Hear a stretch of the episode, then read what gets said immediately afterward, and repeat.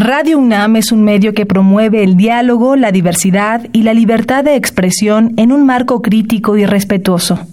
Los comentarios expresados a lo largo de su programación reflejan la opinión de quien los emite, mas no de la radiodifusora.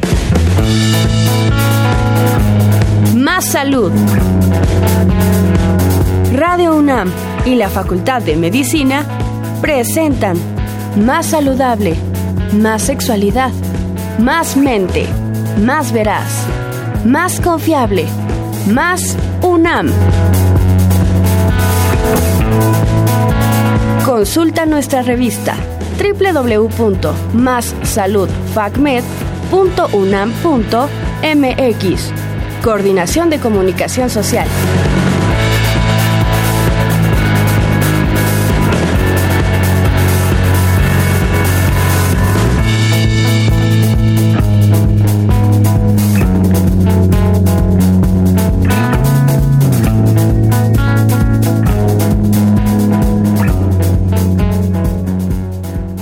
Muy buenas tardes amigos y amigas, bienvenidos una vez más a nuestro programa Más Salud. Yo soy el doctor Rolando Alanís y el día de hoy vamos a estar hablando de enfermedades agudas respiratorias. Para hablarnos de ello se encuentra con nosotros la doctora María Dolores Ochoa Vázquez, quien es médico neumóloga. Actualmente forma parte del subcomité académico de neumología de posgrado y damos sus datos de su consultorio el cual se encuentra en la calle de Matanza 715 en Lindavista. Les cuento también que ella es profesora titular de la especialidad de neumología y jefe de servicio de neumología de adultos en el Hospital General de la Raza. Muy buenas tardes, doctora. ¿Cómo se encuentra el día de hoy? Muy bien, muchas gracias. Contenta de estar aquí con ustedes. Perfecto. Les recordamos que este es un programa pregrabado. Y pues bueno, antes de entrar en calor y de lleno con nuestro tema, vamos a escuchar una cápsula y regresamos. Enfermedades respiratorias crónicas. Cientos de millones de personas sufren cada día las consecuencias de una enfermedad respiratoria crónica. Según estimaciones recientes de la OMS, actualmente hay unos 235 millones de personas que padecen asma, 64 millones que sufren enfermedad pulmonar obstructiva crónica, EPOC, y muchos millones más de personas que sufren rinitis alérgica y otras enfermedades respiratorias crónicas, que a menudo no llegan a diagnosticarse. Estamos de vuelta con nuestro tema, el cual es enfermedades agudas respiratorias. Se encuentra con nosotros la doctora María Dolores. Y bueno, doctora, ¿qué le parece si nos empieza platicando así a grandes rasgos qué son las enfermedades respiratorias y cuáles son las más comunes? Enfermedades respiratorias incluyen todas aquellas que abarcan desde la nariz hasta el pulmón. Y pasa por todas las cavidades relacionadas a, esa área respiratoria que incluye los senos paranasales, la, el paso natural que es la faringe, la laringe, la tráquea, los bronquios, los bronquiolos, los alveolos y por tanto eh, es toda una gama amplia de patología respiratoria aguda que podemos catalogar desde un catarro común, ¿sí? que muchos les dicen resfriado, eh, o ya tener algún tipo de complicaciones más eh, que afectan toda la vía aérea superior y, e involucran las amígdalas, la faringe, la laringe y estamos ante un cuadro eh, que puede manifestarse con escurrimiento nasal, dolor de garganta, enronquecimiento y por irritación tos, que no necesariamente es de origen broncopulmonar. Eh, Eso es decir, que si tengo irritada, por ejemplo, la garganta, le llamamos la faringe, puedo tener tos sin necesariamente tener una afección del pulmón. Sin, sin necesariamente. De acuerdo. Eh, generalmente estos cuadros son agudos porque duran menos de 10 días y se recuperan la mayoría espontáneamente con algún tipo de medicamentos específicos sintomáticos sin necesidad de recurrir a antibióticos, porque el 80% o el 70% son de origen viral. Claro. Otras veces son de origen irritativo. Cuando hablo de origen irritativo es que hay personas muy susceptibles a la exposición al aire frío de esta temporada de otoño e invierno, con cambios bruscos de temperatura y el aire frío genera como una especie de quemadura de la vía aérea, o sea, es muy irritante. De ahí que se recomienda mucho cubrir nariz, boca en esta temporada, porque genera esa irritación un mecanismo protector que es más producción de moco e inflamación de los cornetes y toda la mucosa de la vía aérea, generando un cuadro de obstrucción de la vía aérea nasal. Las narinas se obstruyen, eh, constantemente se está con cosquilleo en la garganta o escurrimiento de moco hacia afuera o hacia la parte posterior de la garganta. Y esto produce una tos persistente, irritativa, que, que desespera a cualquiera. Claro. La tos, eh, bueno, ahorita fuera del aire le comento, veníamos platicando con la productora, oye, yo me enfermé, me dice, y llevo ya muchísimo con la tos, ya no tengo otra cosa, pero me queda la tos. Por ahí he escuchado, no sé que usted me pueda corregir, qué tan cierto es que la tos, que es un reflejo natural, una defensa del cuerpo ante estas infecciones, es lo último que se quita. ¿Cuánto tiempo te puede durar una tos para decir este... Sí que es normal? Bueno, primero aclarar que no necesariamente es por infección, que puede ser por ese cuadro de rinitis vasomotora o incluso rhinosinusitis, ¿sí? que no necesariamente es infecciosa y que es únicamente respuesta ambiental de mayor producción de moco e inflamación de esa vía aérea y descarga de moco hacia la garganta que por, que por escurrimiento produce tos para quitar o aclarar o garraspeo, que es un mecanismo, como mencionaste, de limpieza, de, de búsqueda de que no, no esté en un área una cantidad de moco impide hablar, que impide este, respirar. Y, así algunas personas tienen incluso ah, la tos en accesos que puede llegar a presentar hasta espasmo laringio y confundirse con un broncoespasmo por asma o por otra enfermedad broncopulmonar. ¿Con tos en accesos a qué nos referimos? ¿Cómo es una tos en accesos? Eh, es una tos que no son tosiduras aisladas, sino es una continuidad de tosiduras que puede la persona un episodio, como un episodio largo de, unos 10 tosiduras o más. Oiga, doctora, eh, tengo entendido que médicamente las enfermedades de la vía aérea se dividen en dos grandes rasgos, este, altas y bajas. ¿Nos podría hablar un poquito de eso? ¿Hasta dónde podemos decir que es altas? ¿Hasta dónde bajas? Eh, esta es una división que hacemos entre los médicos otorrinolaringólogos y los neumólogos. Y nuestros límites es la laringe. De la laringe hacia la nariz es el terreno del otorrinolaringólogo. Y de la subglotis hacia tráquea, bronquios, pulmones, pleura, caja torácica, mediastino, eh, todo eso es competencia del pulmón, del neumólogo, perdón. Perfecto.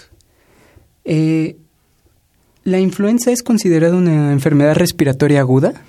Es considerada aguda porque puede llegar a sanar en menos de siete días, cuando los casos no son complicados y es autolimitada la mayoría de las veces cuando son los virus de la influenza más suaves y comunes.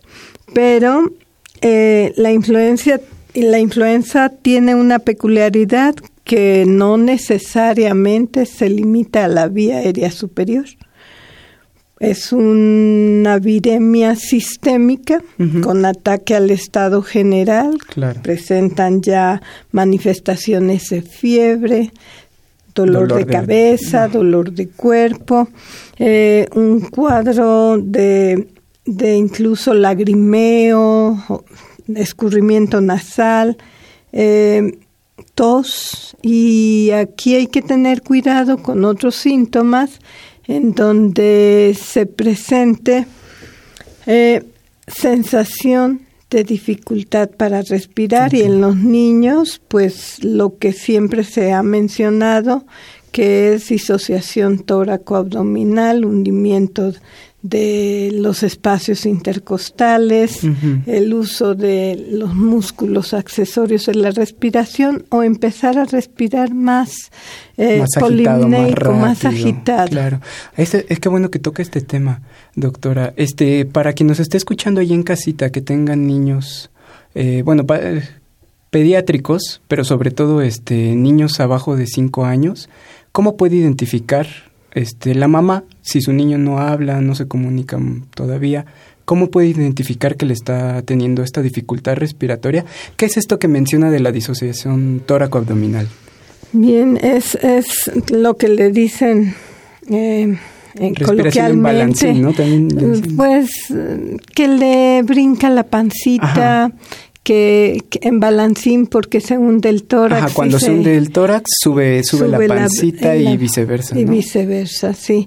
Y, y además el, el bebé o el niño eh, no deja de comer, se ve que, que sus actividades físicas no son las habituales.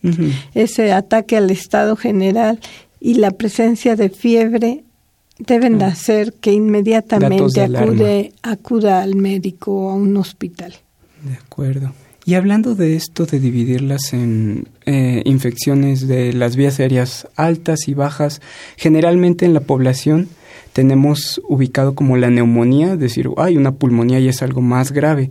¿Cómo es este el proceso de esto? Por ejemplo, una infección, una gripe, un resfriado común, mal cuidado me puede llevar a tener una complicación, llámese neumonía?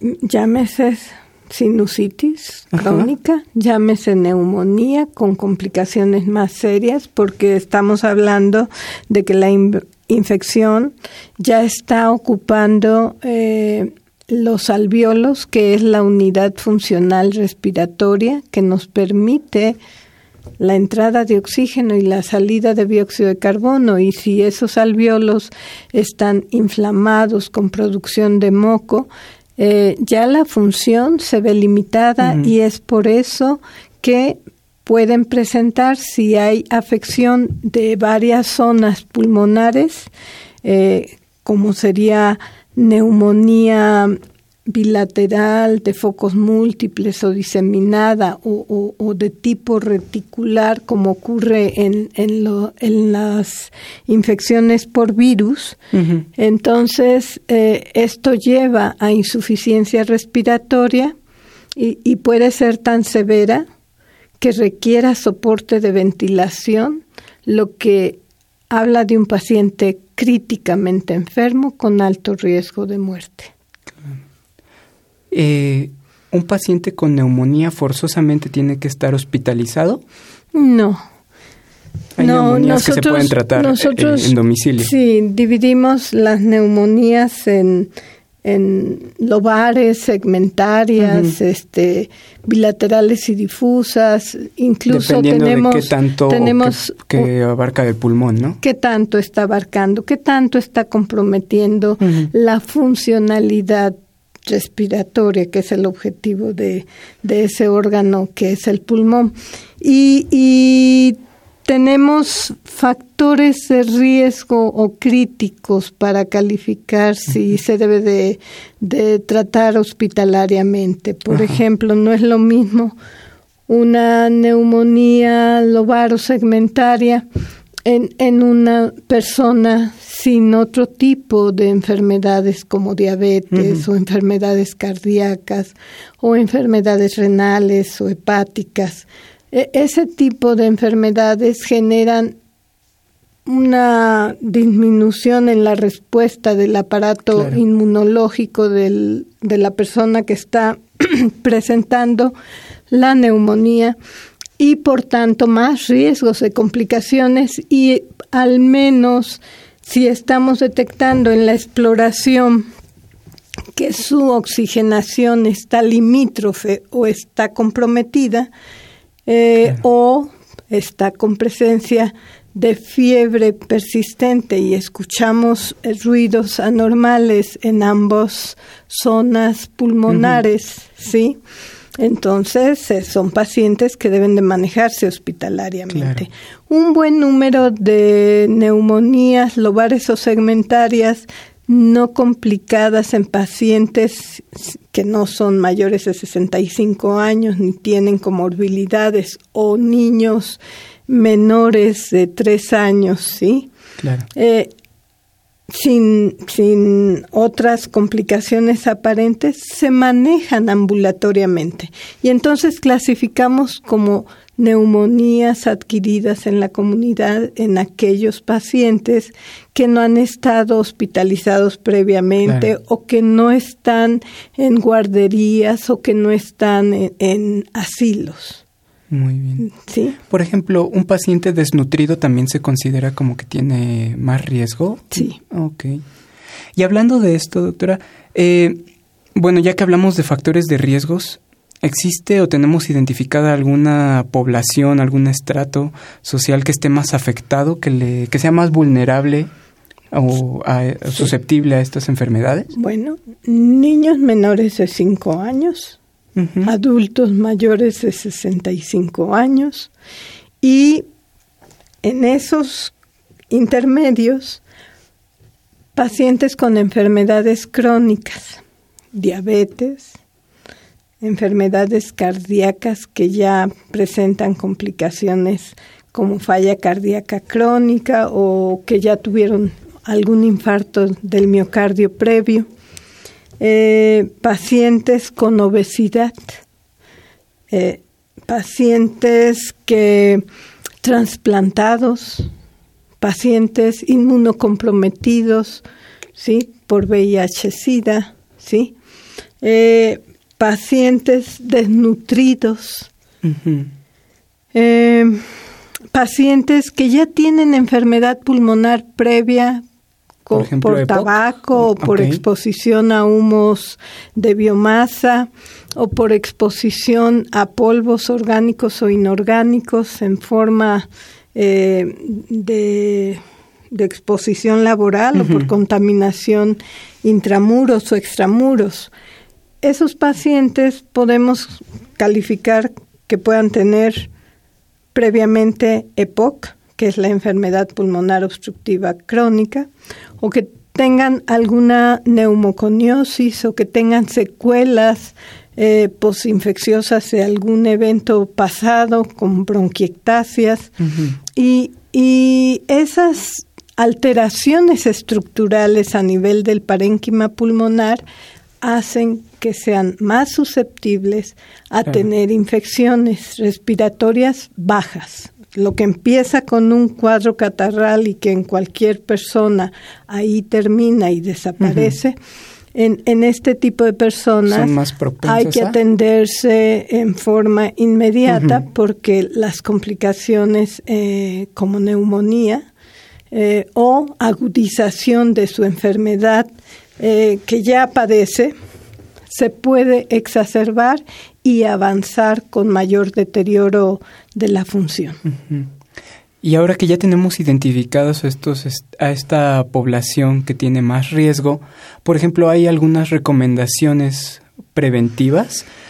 Son recomendaciones universales, eh, que es en esta temporada de frío, abriguémonos en forma adecuada, evitemos eh, salir en forma brusca o sea, cambios bruscos de temperatura, ¿no? de temperatura. Ah, hay hábitos de muchas personas de, de bañarse por la mañana mm. y salir con el, cabello, húmedo, ¿sí?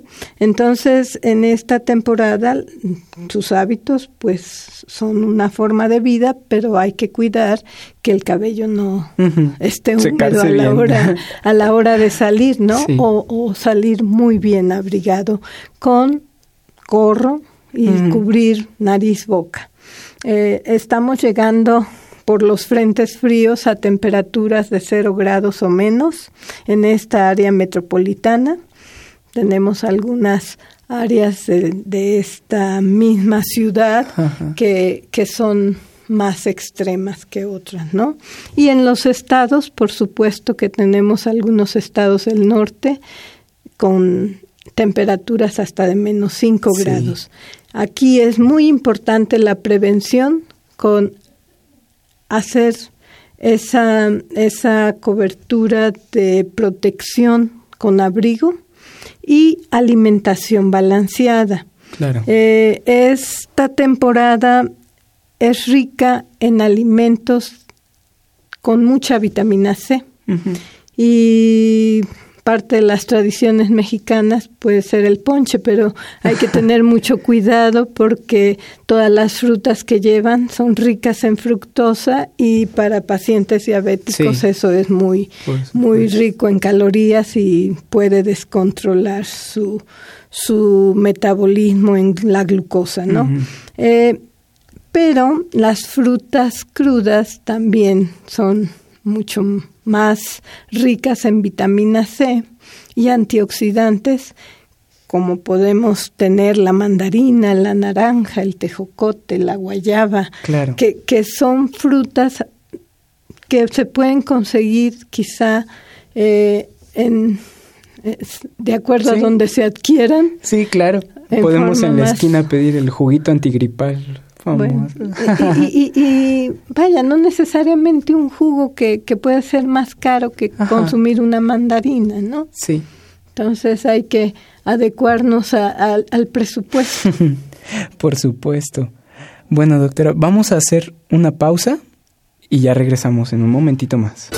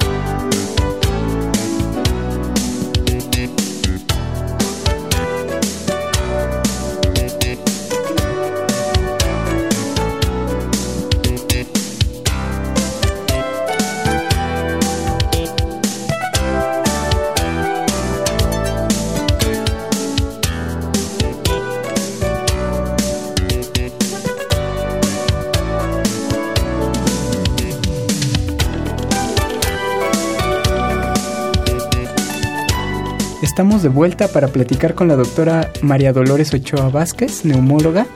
Y bueno, nos estaba contando sobre las enfermedades agudas respiratorias, ya nos dio algunos tips importantísimos para cuidarnos, prevenirnos en estas épocas de invierno.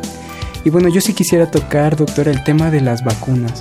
¿Recomendaría a la población en general vacunarse en estas temporadas de invierno? Eh, si hubiese, si de haber vacuna, por supuesto. Claro. Sí. Bueno, igual este programa ya sale el 3 de enero, estamos un poquito tarde, pero igual los que no se hayan vacunado todavía están a tiempo, ¿no? El invierno sí. todavía dura un eh, poquito más. Claro que sí. Y la población de riesgo son los niños y los adultos mayores de 65 años y esa población que insisto, que es diabética, que es tiene enfermedades cardíacas, renales o algún tipo de factores de riesgo por inmunosupresión, en donde tendrán que, consultarlo con su médico tratante cuando reciben alguna terapia inmunomoduladora. Eh, lo de la posibilidad de las vacunas, pero eh, quiero aclarar que es mucho más suave una vacuna que enfrentarnos al virus en toda su potencia. Y el virus tiene un porcentaje de letalidad y de mortalidad. La vacuna permite el control de una población hasta en un 70-80%, ¿sí? Y claro que va a haber un porcentaje que no logremos cubrir por aquellas mutaciones virales. Eh, muchas personas tienen terror a las vacunas. Eh, consideran que, que se han puesto mal, que se han agravado de su enfermedad que tenían controlada. Eh, y esto ocurre cuanto más tardío nos presentemos a vacunar. ¿Por qué? Porque el periodo de influenza empieza con la temporada de frío y podríamos decir invernal, ¿sí? Y el invierno inicia en diciembre. Y si nos estamos vacunando ya tardíamente, vamos a tardar en, que se genere la protección por la vacuna hasta tres semanas. Claro. Y en ese periodo podemos adquirir un virus patógeno que todavía no estamos cubiertos por la vacuna. Claro. Y ese virus patógeno puede ser el de la, el de la vacuna o puede ser cualquier otro. Sí, puede ser cualquier otro.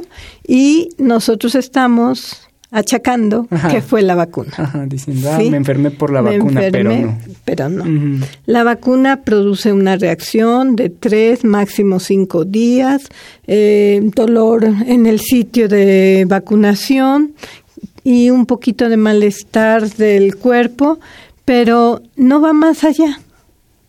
Eh, todos los eh, trabajadores en la salud eh, tenemos la obligación de vacunarnos porque estamos atendiendo a población enferma que en cualquier momento puede ser atendida enfermos con influenza. Perfecto. O cualquier otro virus. Hasta ahorita nos estamos refiriendo a la vacuna de la influenza, ¿verdad? Hasta ahorita nos referimos a la vacuna de la influenza que es anual y que lo ideal es aplicarla en cuanto sale y generalmente sale en octubre y noviembre. Claro.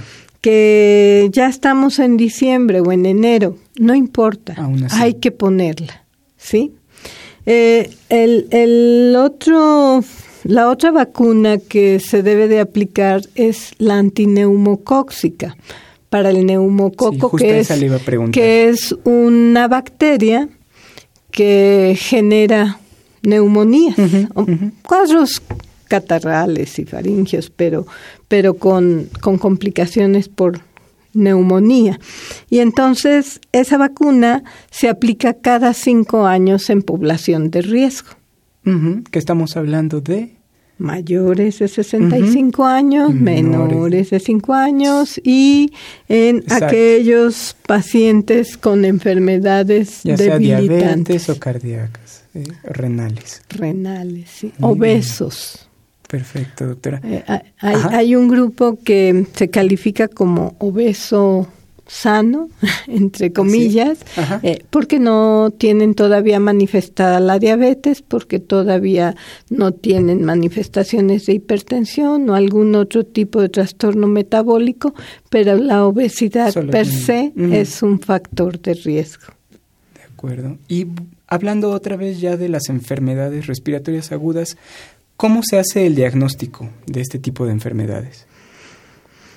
Primero porque es un cuadro súbito de malestar general, eh, que se acompaña bruscamente de manifestaciones eh, respiratorias, pueden ser nasales, por escurrimiento, conjuntivales, eh, este, lagrimeo, faringias con sensación de dolor a la hora de pasar alimentos, saliva, tomar agua, ¿sí?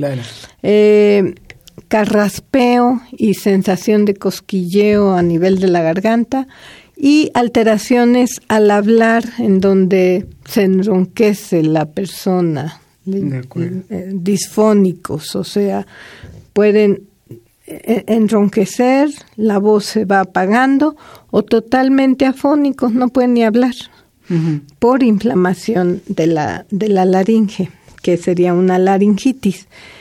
Cuando el paciente tiene alteraciones respiratorias bajas, estamos hablando que puede ser tos seca, eh, de origen traqueal o bronquial. Puede presentar el paciente ruidos raros a la hora de respirar, que algunos los califican como silbidos, otros eh, otro tipo de ruidos que son como algunos mm, lo manifiestan como hervor de pecho, que son estertores bronquiales por, por moco a nivel de los bronquios. Y otros lo califican como crujidos porque al respirar se escucha, eh, como un gorgoreo a nivel del, del tórax, ¿sí?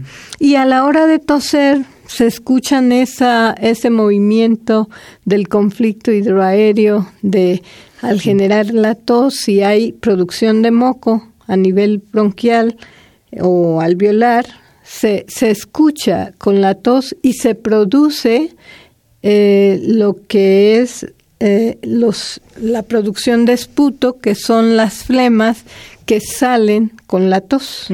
Y estas pueden tener diferentes colores, incluso olores según el germen.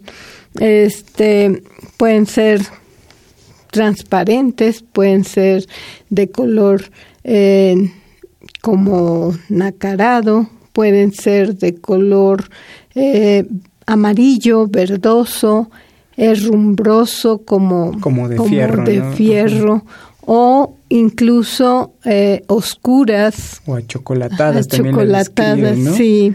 Oiga, doctora, ¿y esta coloración de las flemas, la producción, como lo llama usted médicamente, del esputo, se correlaciona el color con la gravedad del cuadro?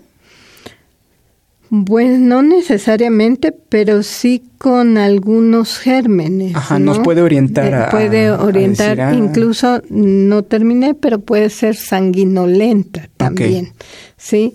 Con, con, producción de sangre.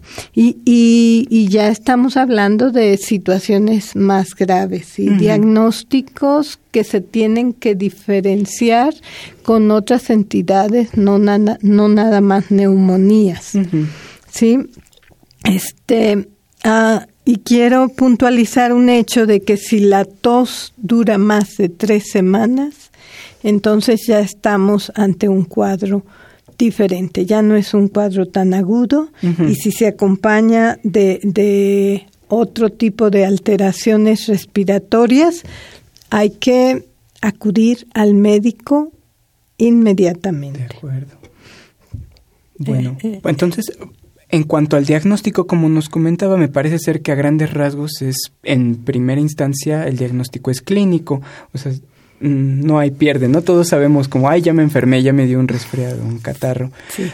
Pero, este, ¿qué recomendaría usted? ¿Cuál es el especialista adecuado para diagnosticar o tratar estas enfermedades? ¿A quién acudo cuando ya me dio Bien, primero a mi médico de primer nivel, puede ser mi médico general o mi médico de alguna unidad o clínica familiar, para que determine la severidad y si se requiere el derivar a ese paciente ya con algún tipo de especialista. Los cuadros agudos generalmente se tratan eh, eh, eh, no necesariamente llegan al otorrino o llegan al neumólogo, porque lo puede tratar el pediatra general o el pediatra neumólogo en aquellos pacientes complicados, el médico internista o el geriatra o, el médico que está en atención a urgencias, ¿sí? El urgenciólogo. Pero eh, todos este grupo de médicos, desde el médico general, está capacitado para atender las infecciones respiratorias agudas y a no subestimar los factores de riesgo. De acuerdo. Eh, es frecuente que se acuda a urgencias ante un cuadro catarral porque es muy molesto tener la nariz congestiva y no poder respirar y, y se asusta uno, ¿no? y, y, no necesariamente están complicados. Eh, y de ahí que las urgencias se saturan. Se saturan. ¿Verdad? ¿Cómo, cómo eh, aconsejar que se acuda primero al médico de primer contacto, ¿no? Desde, desde el inicio del cuadro, eh, antes de que llegue a evolucionar más. Y que acudan a urgencias, sí, cuando la fiebre es persistente, cuando se acompaña de, de dificultad para respirar o, o, este, necesitan eh, eh, esa solventar esa inquietud de que, de que es tan, el malestar es tan generalizado que no, las personas no logran dilucidar qué tan mal están. Ajá, y necesitan como orientación, ¿no? Como orientación, sí. Y principalmente no automedicarse. Eso le iba a preguntar. Tenemos un problema muy grave como sociedad. Creo que todos hemos llegado a automedicarnos por una gripita. ¿Por qué es importante no automedicarse? ¿Qué problemas puede haber eh, si nosotros estamos automedicándonos? Ya sea este, hablando de que nos tomamos antibióticos este, prescritos por nosotros mismos, no por un médico, o, o, medicamentos que son meramente para aliviar los síntomas. ¿Qué problemas puede presentarse? Tenemos un problema muy grave a nivel mundial y a nivel nacional, que es la resistencia a antimicrobianos. ¿Sí? Y fundamentalmente comprender que la mayoría de las enfermedades respiratorias agudas son virales y no necesariamente por influenza.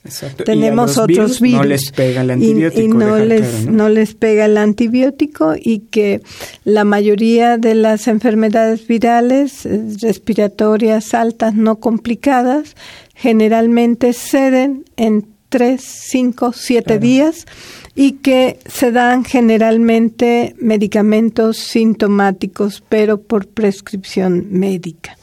el, el otro punto es que se hace uso y abuso de los antibióticos por el malestar que, que presenta el paciente y que quisiera una solución rápida y el antibiótico no lo va a generar. De acuerdo. Y esta resistencia bacteriana a la que usted menciona, mm, ¿tenemos entendido por qué se desarrolla? Es, eh, mucho se ha dicho, por ejemplo, si tomas el antibiótico, te lo receta el médico por ciertos días y no lo terminas, ¿es cierto que eso puede generar este que, que el agente se vuelva resistente a dicho antibiótico? Sí, y, y el, el uso continuo de antibióticos por enfermedades que no necesariamente son bacterianas. Eh, el uso indiscriminado de un grupo de antibióticos, o sea, se pone de moda un antibiótico y todos lo, lo usan como panacea, ¿sí? Y porque le funcionó a mi mamá, a mi papá y luego lo consigo con mi amigo y este eh, puedo tener acceso a esos medicamentos. Sí, y como dice, le funcionó a mi tío, a mi papá, pero a lo mejor tenía otro tipo de agente, ¿no? Como dice, la flema era diferente y le funciona a él, pero no a mí, tal vez. O fue la evolución natural de una enfermedad que iba a desaparecer en cinco días. Claro. Sí. Sí. El, el, el, otro problema es que eh, las, las bacterias eh, cambian nuestra biota natural eh, eh que tenemos en la faringe o en la nariz y, y eso, el uso de antibióticos generamos cepas más resistentes cada día. Y ahora hablando ya no de fármacos este, antibacterianos, eh, ¿qué tan recomendable es que, por ejemplo, ah, yo tengo tos y me tomo un medicamento para eh, inhibir la, la, tos? Bien, eh, todo de, eso, vuelvo a repetir, sería bajo prescripción médica, porque la tos es un mecanismo de defensa. Y si hay producción de, de esputos o, o de moco, este el, ese mecanismo es limpiar la vía aérea para que no se acumulen gérmenes patógenos. Y si yo inhibo la tos, entonces estoy quitando un mecanismo de defensa. Eh, los, los mejores jarabes para la tos es hidratación del moco, que es tomar, líquidos, ¿sí? evitar bebidas frías, y evitar el aire frío. De ahí que se deba de mantener nariz y boca tapada. ¿sí? Hay, hay lugares muy concurridos, como serían el metro, las salas de cine, los centros eh, donde hay conciertos, etcétera, algunas salas de, de eventos por trabajo, en fin. Y si yo ya tengo un cuadro catarral o algún proceso crónico respiratorio, lo ideal es que utilice algún tipo de cubrebocas. En algún tiempo se promovió que fueran artesanales, realizados con tela de algodón y ah, que, y que cada quien eh, hiciera sus propios cubrebocas y los lavara y los reusara y evitáramos este pensar que solamente los cubrebocas delgados que se venden para uso hospitalario, ¿no? Eh, eh, es igual que usar una bufanda. Lo único que tenemos con la bufanda es que no la podemos traer todo el tiempo cubriendo nariz mm. y boca y si estamos en lugares públicos pues es difícil traer tapada la nariz y boca eh, cuando yo ya tengo un cuadro catarral. ¿sí? Por eso, en el mundo ideal sería un, un periodo de descanso de al menos tres días, ¿no? Fíjese que no había oído eso de los eh, cubrebocas artesanales, se me hace muy interesante, pero es recomendable, ¿no? Tiene la misma función. el, este, objetivo es cubrir nariz, boca. Para calentar el aire y evitar que el flush, que es como las gotitas cuando estornudamos, contagien a los demás, ¿no? Sí. Este, ¿Alguna otra recomendación de higiene? Por ejemplo, lavar las manos. Manos limpias. Sí. ¿Sí? Eh, seguir con aquellos frasquitos que se traen en los bolsos eh, de alcohol gel cuando no tengo oportunidad de lavar las manos pero eh, cuando fría, cuando yo tengo que pasar de un lado a otro ando en lugares concurridos debo de procurar un buen lavado de manos. Y si estornudo o toso debo de usar el antebrazo. Eh, ¿sí? Cubrir nariz y boca para evitar que esas gotas de flush contagien a otras personas.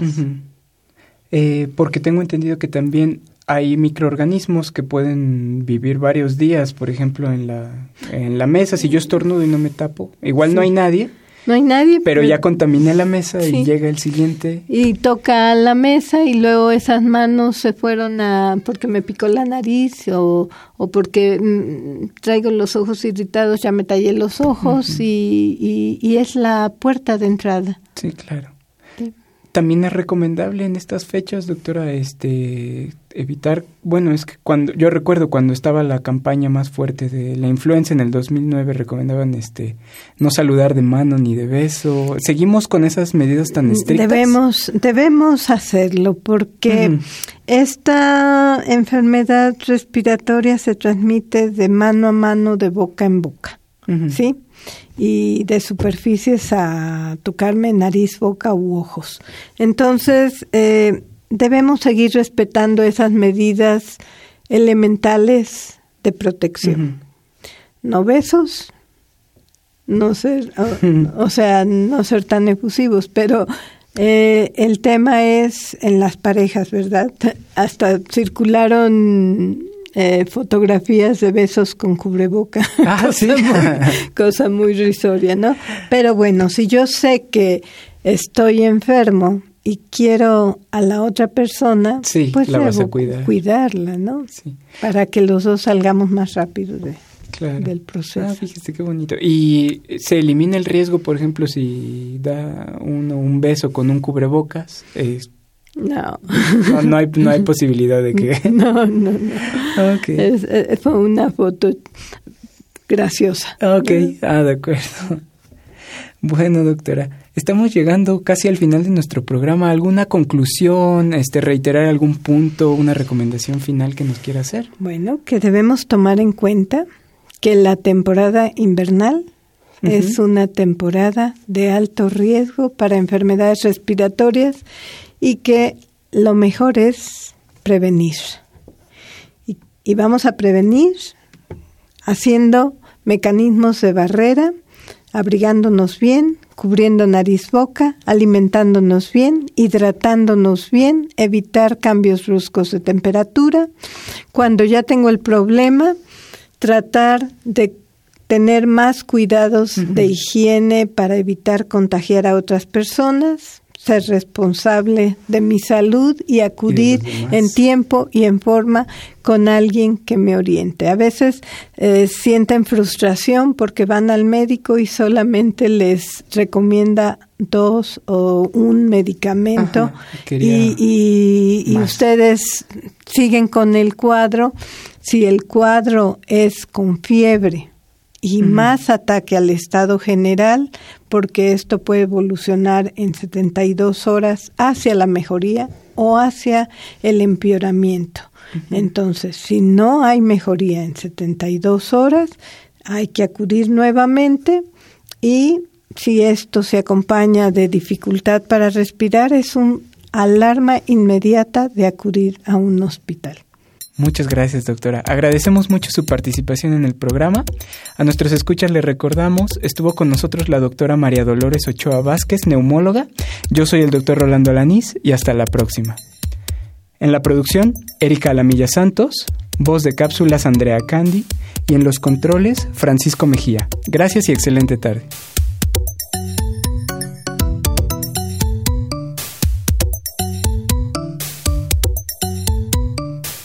Esto fue una coproducción de la Facultad de Medicina y Radio UNAM.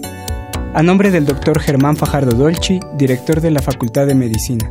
Doctora Irene Durante Montiel, secretaria general. Licenciada Karen Corona Menes, coordinadora de comunicación social. Gracias y excelente tarde.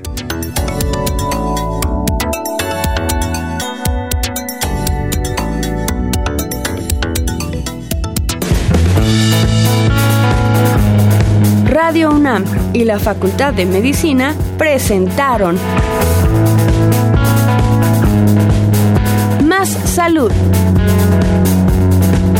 Consulta nuestra revista www.massaludfacmed.unam.mx. Coordinación de Comunicación Social. Más UNAM.